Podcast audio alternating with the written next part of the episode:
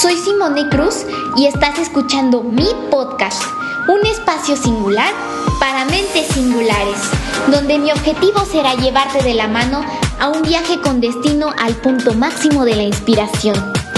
¿Quieres acompañarme? ¡Comenzamos!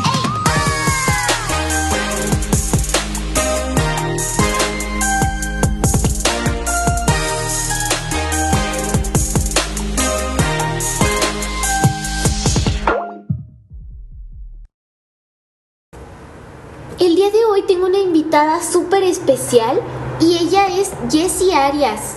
Jessie es una ilustradora que se dedica a diseñar personajes y también al tema de dirección artística en empresas de animación. Ella ha hecho trabajos para Netflix, Disney, Star Plus, entre otras empresas de nivel internacional. El día de hoy vamos a platicar cómo es este mundo de la ilustración digital y nos va a dar algunos consejos para nosotros los artistas digitales y tradicionales que apenas estamos adentrándonos en este mundo y cómo es que podemos hacer un currículum y un repertorio para después trabajar de manera profesional e internacional. Sin más que decir, comenzamos.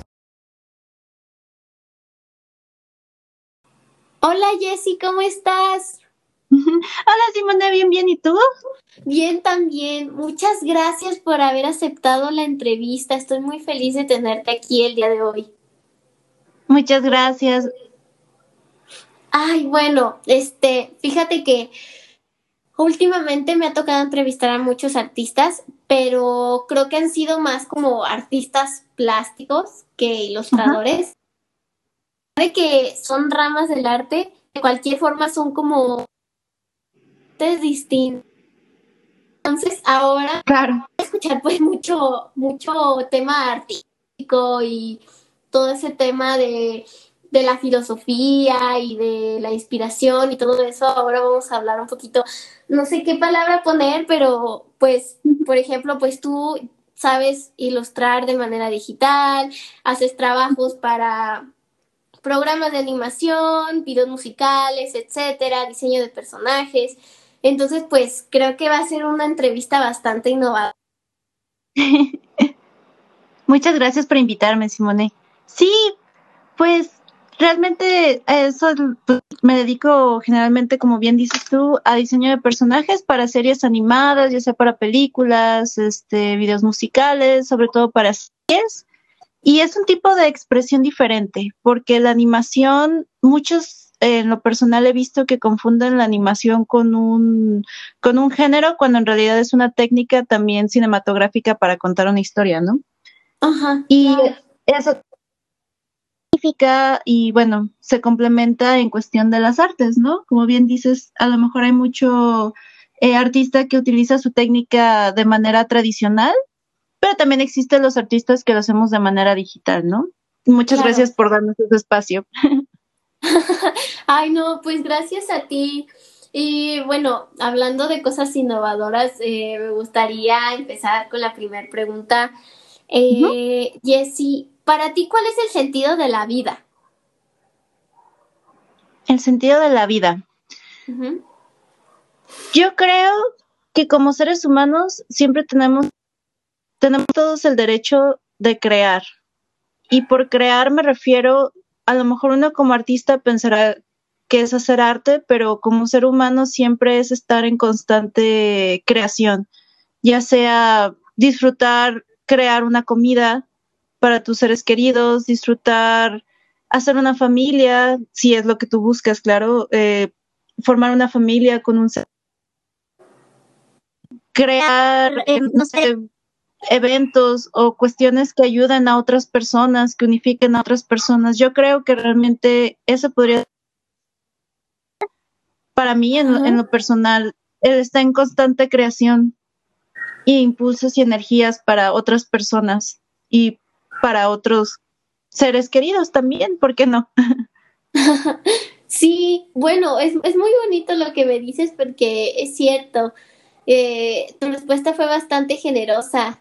Eh, ¿Y de tú de qué forma lo, lo manifiestas o de qué forma, se me fue la palabra, mm, ¿de qué forma manifiestas ese sentido? O sea, si eso es para ti, ¿tú cómo se lo das a los demás o cómo se lo demuestras a los demás? Para mí, sobre todo en mi carrera de, de mundos, eh, pues realmente lo, de manera profesional, lo hago creando desde, desde, pues ahora sí que los personajes, eh, lo que necesita la historia, ¿no? Pero de manera personal, a mí me gusta mucho estar creando para las memorias, por así decirlo. La animación en sí genera las memorias de las de los niños. Una vez creo que lo platicaba contigo en un en una exposición que hice hace mucho, que de hecho ahí nos, nos conocimos. Yo creo realmente que en la animación y en la caricatura nosotros creamos las memorias de los espectadores jóvenes, así como por ejemplo los doctores curan o, los cocineros cocinan, los animadores en realidad hacemos ese, ese papel en, el mundo, ¿no? Y la verdad es que como eh, animadora en general, creo que yo así lo puedo aplicar en mi vida, creando memorias y recuerdos bonitos. Ay, claro, qué bonito. Y o sea, supongo, obviamente que tú tienes recuerdos que están basados en caricaturas que viste en tu infancia y que posiblemente te inspiraron a ser lo que eres hoy, ¿no? Sí, exacto. Creo que una de las... Ajá. No, continúa. Sí, creo que eh, a lo mejor, bueno, tú, tú todavía estás muy, muy chiquita, eh, pero estoy segura que tú también has tenido series o, caricaturas o películas que han marcado, que has dicho, había un antes y un después, ¿no? De, de haber visto esta película, inclusive recordándola con la gente con la que lo viste, ¿no? Y para mí, pues en realidad el anime y la caricatura ahora sí que occidental que viene de Estados Unidos, para mí realmente formó una de, mi visión hacia el mundo, de cómo pues personas de todas partes del mundo pueden participar para crear una caricatura. Entonces, sí, para mí, pues la, mi infancia sí estuvo lleno de eso, sí era la, la niña que veía muchas, mucha televisión. ¿Y alguna de esas series o derivado a eso fue que descubriste lo que querías hacer o en qué momento Jessie dijo, definitivamente yo me quiero dedicar a ilustración y animación. Fíjate que cuando estaba chiquita, yo creo que cuando estaba en la primaria más o menos, me gustaba mucho que había una dinámica en, en la primaria que nos leían, eh, los siempre al final del día, una hora antes de salir, nos leían un capítulo de algún libro que nos, la verdad no recuerdo muy bien qué cuentos nos leían en esos tiempos, pero nos daban a nosotros espacios de, imaginar y de crear, ¿no? Yo recuerdo que estaba, pues creo que en segundo tercero de primaria y empezaba a bocetear sobre mis cuadernos mientras la, la maestra nos contaba cuentos e historias ahí fue donde fui desarrollando como un sentido de, de, ilustración, no profesional obviamente para un niño, y años después, ya estando en la preparatoria, recuerdo que un maestro de artes vio potencial en mí y me contrató para ilustrar libros para la preparatoria de la SEP. Y ahí fue donde me di cuenta realmente que, que, yo quería dedicarme a esto, que tenía potencial y que podía seguirlo desarrollando, porque fue un, un, proceso creativo muy, muy bonito, donde realmente pude ser yo misma, pude proponer mi visión y la gente le gustaba y, y eso para mí me generaba, pues ahora sí que más confianza, ¿no? Claro, a veces también es bueno que, que los maestros también ciertos eh, te enseñan, ¿no? Así como de esto sí es permitido, esto no es permitido, te recomiendo que aprendas este tipo de arte, este tipo de técnica, pero al final creo que que pues la bendición del universo, por así decirlo, de que he podido crear y saber hacia dónde me voy dirigida. y siempre ha sido la caricatura, en realidad. Ajá. Sí. Sí, creo que cada uno se va. Yo me acuerdo cuando estaba chiquita, yo creía que solo el arte era como el, el si dibujabas realista sabías dibujar, si no, no. Pero ya después me di cuenta que pues el arte es una forma de expresarse, independientemente de cómo lo hagas, y puedes transmitir un mensaje a través de ella y lo haces con pasión, pues ya se convierte en arte. Exacto vuelvo a este punto de que yo creo que todos tenemos el derecho de crear y realmente todos tenemos un mensaje diferente que dar al mundo. Eso también me gustaría mucho que los artistas de cualquier índole se dieran cuenta. Eh, eh, los artistas que vienen de una escuela preparada, o sea, que son más como plásticos, por supuesto que se necesita artistas de mm, que contengan esa, pues ese conocimiento, ¿no? Al final de cuentas. Pero eh, acabo de escuchar una frase que me gustó muchísimo que creo que a ti también te va a gustar. Que iba, la verdad te voy a, te voy a investigar el, el la frase porque no me la quiero fusilar, pero sí, me gustaba mucho porque hablaba de la importancia de que mm, los artistas en realidad lo que hacemos es por el simple hecho de, de que amamos crear. Cualquier técnica o, o, skill que vayamos como sumándonos o si vamos mejorando, es simplemente el conocimiento y las herramientas que nos llega y que cada uno quiere, ¿no? Pero realmente es que todos estamos aquí, o sea, los artistas en realidad existimos para seguir creando. Eso es lo que nos motiva a dibujar, a, hacer, no sé, cine, a hacer ilustración, a hacer pintura en general y, y eso me gusta mucho porque es cierto, creo que podemos que, y que también nos sale una sombra o que también nos sale un, rostro, pero la verdad es que estamos ahí porque nos gusta ver crear y, eso creo que nos unifica siempre, dejando a un lado el ego de artista. Sí, creo que todos los artistas somos ciertamente egoístas, pero a veces creo que es más, o sea, por el mismo, principalmente cuando estás empezando, es como, bueno, eh, eh, a mí me gusta cómo dibujo, pero no quiero enseñar mi dibujo porque qué tal si no les gusta a los demás o qué tal si me corrigen, etcétera. No sé si eso te llegó a pasar alguna vez. Fíjate que sí, pero creo que también un poquito por mi forma de ser y porque también la verdad es que el internet para mí fue una gran ventana durante mi juventud yo pues me metía a muchos como blogs de, de dibujo. Había una página que se llamaba DeviantArt, no sé si a ti también mm. te tocó. Sí. Y la verdad, sí, sí, no, a mí me tocó de las primeras generaciones y pues ahí conocí artistas increíbles como pues Loish, eh, otro chico que se llamaba Blitman que hacía como eh, más como cómic en general, otro tipo de técnicas y la verdad yo dije, si estas personas, que son muy buenas, la verdad, pueden subir historias o pequeños pedacitos de ellos, porque yo no, ¿no? Tenemos que entender que como seres humanos, independientemente como artistas o no, siempre vamos a estar en constante aprendizaje. Nunca vamos a llegar a un nivel Dios donde realmente seas el mejor artista del mundo, ¿no? claro. Y, y claro, o sea, es, es, complejo cuando critican tu dibujo, pero la verdad es que a mí me gustaría invitar a todos aquellos artistas que están ahí, que, que de verdad expusieran sus dibujos en internet. Siempre va a haber haters, supongo, no sé si todavía es esa palabra, pero la verdad es que no, no hay de otra. Yo he tenido más pros mostrando mi trabajo en internet porque me han llegado trabajos, me han llegado oportunidades, he podido conocer gente increíble como tú, como otros artistas. Y la verdad, pues al final de cuentas, si no sales, si no te arriesgas, nunca vas a saber hasta dónde vas a llegar. Claro, claro que sí. Este, y bueno, si es como el miedo.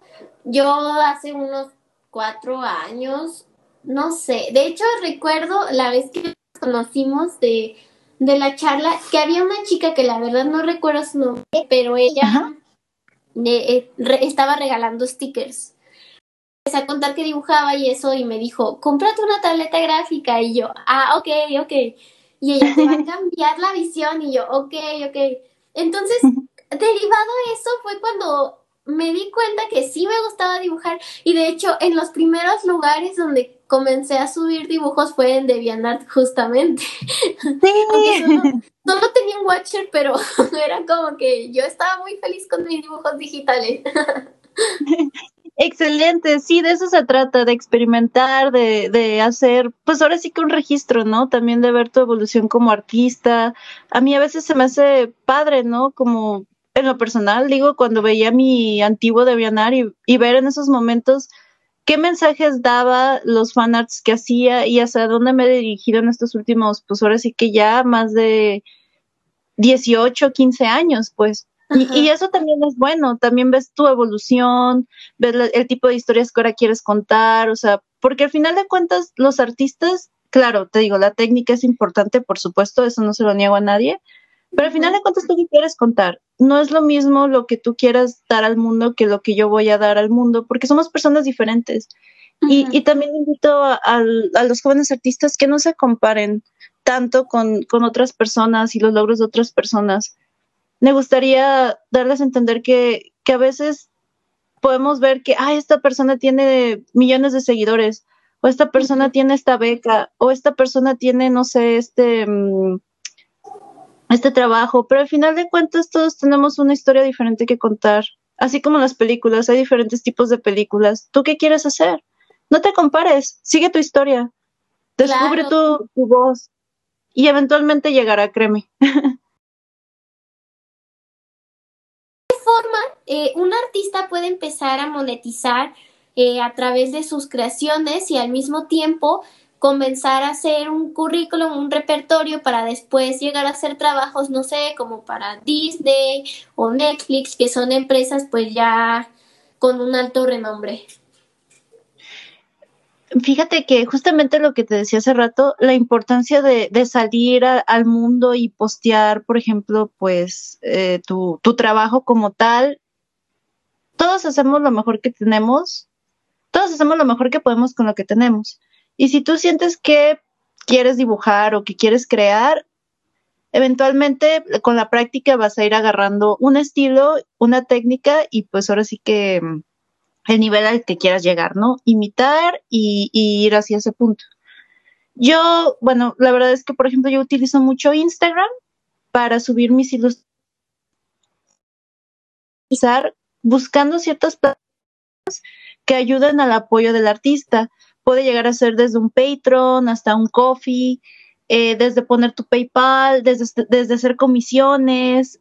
Y eso también te genera a ti un currículum y vas sobre todo ahorita la pandemia que nos hemos digitalizado tanto, eh, la verdad es que el mundo digital está cambiando rápidamente y lo bueno es que te está dando opciones para que el artista pueda seguir creando y monetizando su, su trabajo. Así que, un poquito en conclusiones, eh, sube a la plataforma que más te guste y si gustas buscar así literal en, en Google, eh, cómo monetizar mi trabajo, lo puedes encontrar. Hay muchas plataformas que ayudan al artista a poder darle un precio a su trabajo y eso ayuda, la verdad, ayuda muchísimo. El ser humano es creativo por naturaleza, créeme que lo vas a encontrar y vas a encontrar los clientes que eventualmente te gusten. Y bueno, hablando de Netflix, eh, justamente eso fue lo que pasó. Yo durante muchos años trabajé en un estudio aquí en Guadalajara que también me ayudó mucho como a curtirme, ¿no? En la cuestión de animación ya estando dentro de la industria. Pero no dejaba yo de lado seguir creando aparte, subir mis trabajos personales y, donde trabajaba a mi, en este caso, Instagram. Y pues bueno, cuando recién inició la pandemia, eh, este director, Jorge Gutiérrez, que es un director de animación, pues ahora sí que de, de calaña pesada, pues en el sentido de que pues tiene ya películas y, series animadas. Fue el creador de las aventuras de del tigre, las aventuras de Manny Rivera, el tigre, y el creador de la película de mm, ¿cómo se llama? Ay, se me fue el nombre, no lo puedo creer. el libro el libro de la vida, exactamente, así es. Y pues acabo de sacar la de Maya and the Trees, ¿no? Ajá. Y pues él empezó a darle like a todo mi, ¿cómo se llama? A todo mi, mi arte. Y a mí me impresionó mucho. De hecho, recuerdo que esa noche se me hizo bien raro porque fue como de, ay, mira, le dio like a todas mis ilustraciones. Y gracias a eso, él me contactó y me dijo, me gusta mucho tu estilo, quiero que estés a mi esposa, porque su esposa es creadora de personajes también, para que dirijamos este proyecto en arte. Y la verdad es que yo soy una persona que, que yo siempre te voy a decir que sí a, la aventura, al arte, a todo. Y aunque no sepa hacerlo, no importa, te voy a decir, sí, vamos a hacerlo. Y en la noche voy a aprender, aprender a cómo hacerlo, no pasa nada. Si lo vas a hacer, si lo haces con miedo, no importa, pero hazlo. Y eso también me ayudó muchísimo. Por eso quiero invitar a los artistas digitales que, que no tengan miedo a la crítica, que sigan subiendo, que a veces creemos que, que la gente con talento no nos nota, pero la verdad es que sí, sí hay personas allá que sí aprecian nuestro trabajo. Claro. Continúa, continúa.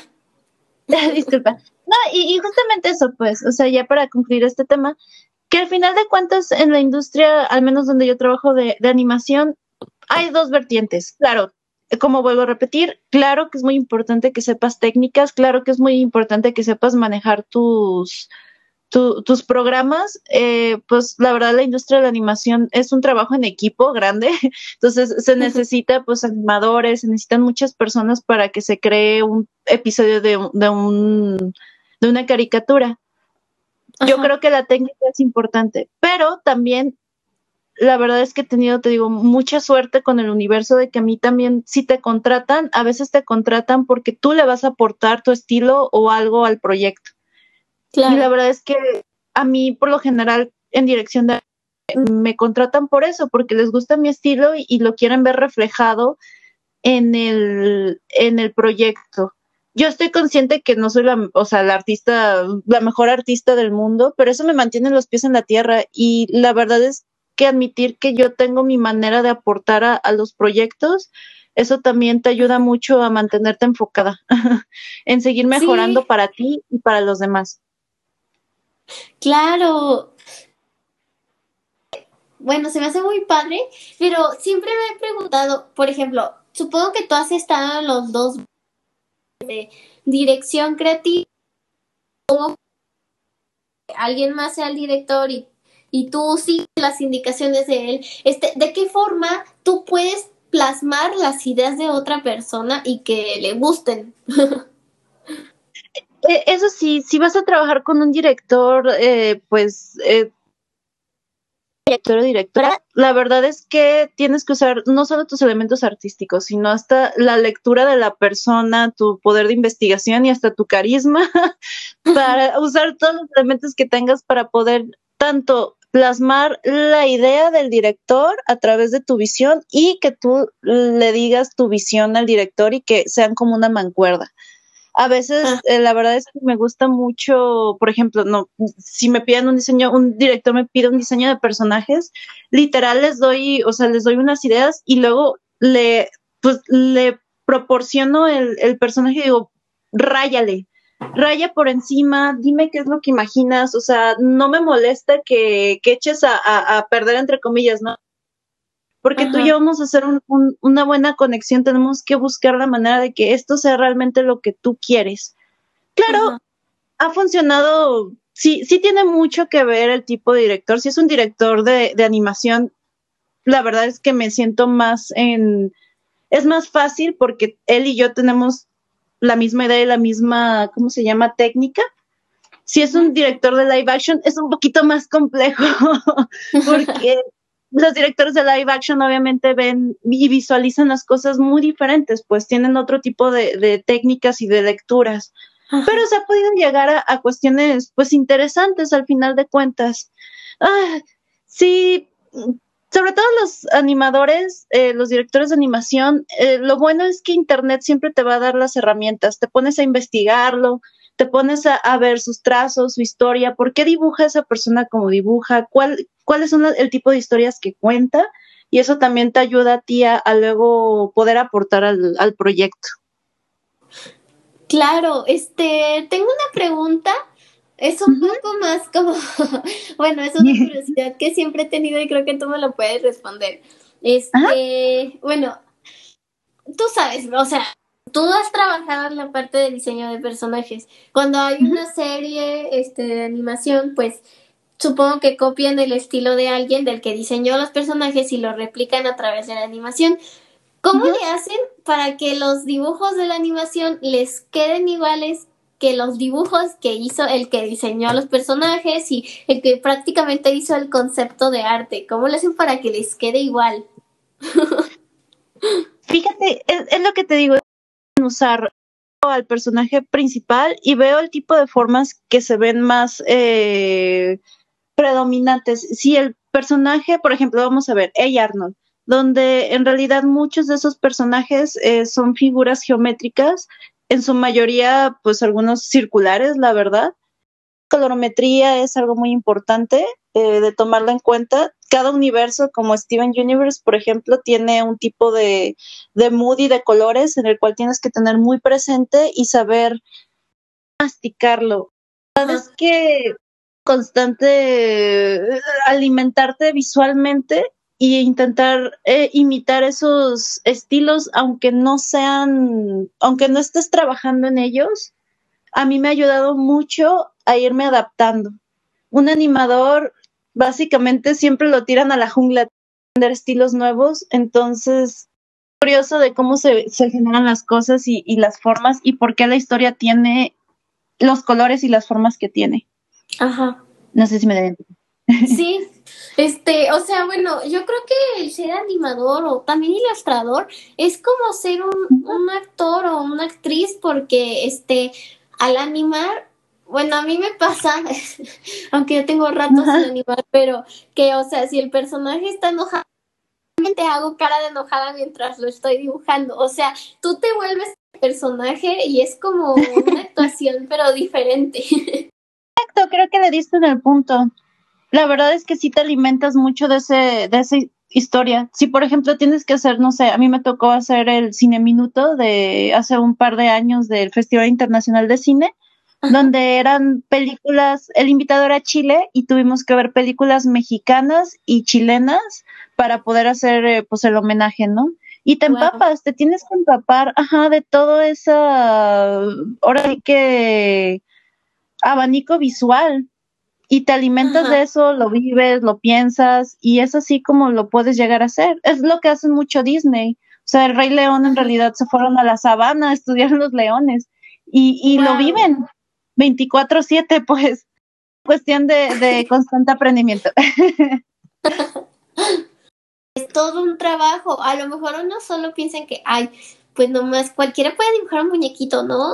O, o cualquiera puede contar una historia, pero no, o sea, justo es ese, ese proceso de investigación, de, de curiosidad, como tú decías, de empaparse de las cosas, todo eso para desarrollar una historia, un personaje, un universo para poder contar una historia.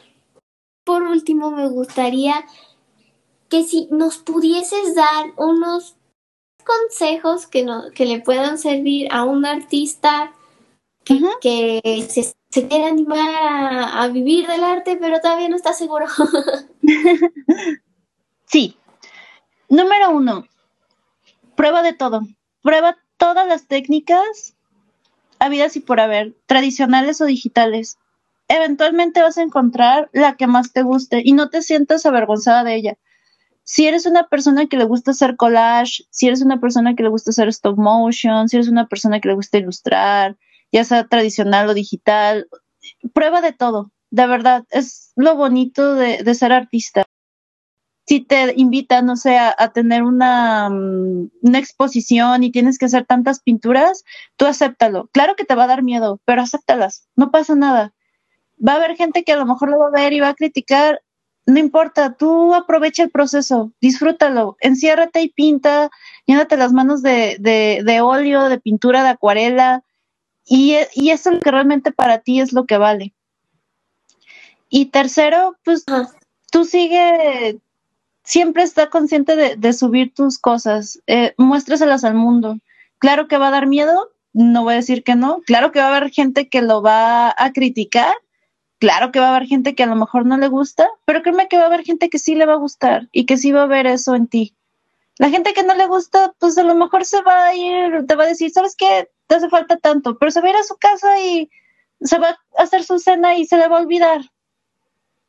Pero tú no dejes que esas cosas te, afecten a ti. tú sigue creando lo que sigas creando, porque al final de cuentas la que va, la que va a dar ese mensaje al mundo, eh, pues es el artista. Y pues sí, creo que sería eso. pues muchas gracias, Jessy. De verdad me gustó mucho compartir contigo. Y bueno, a pesar de la, de la edición, de postproducción, este, a lo mejor no se va a notar, pero tuvimos muchísimos problemas para poder conectar a esta reunión. El internet. sí.